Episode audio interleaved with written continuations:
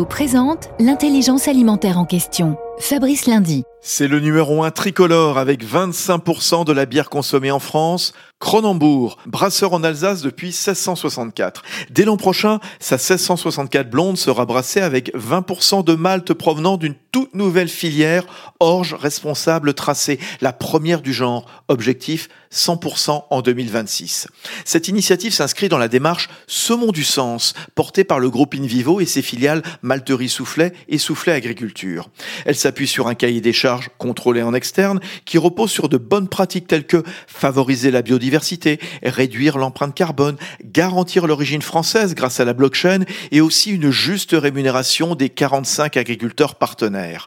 Cet engagement dont pourrait s'inspirer ensuite l'ensemble du secteur vise à lutter contre le réchauffement climatique, préserver l'environnement et les ressources en eau. Union nationale des coopératives agricoles françaises, InVivo s'engage pour la transition agricole et alimentaire vers un agrosystème résilient.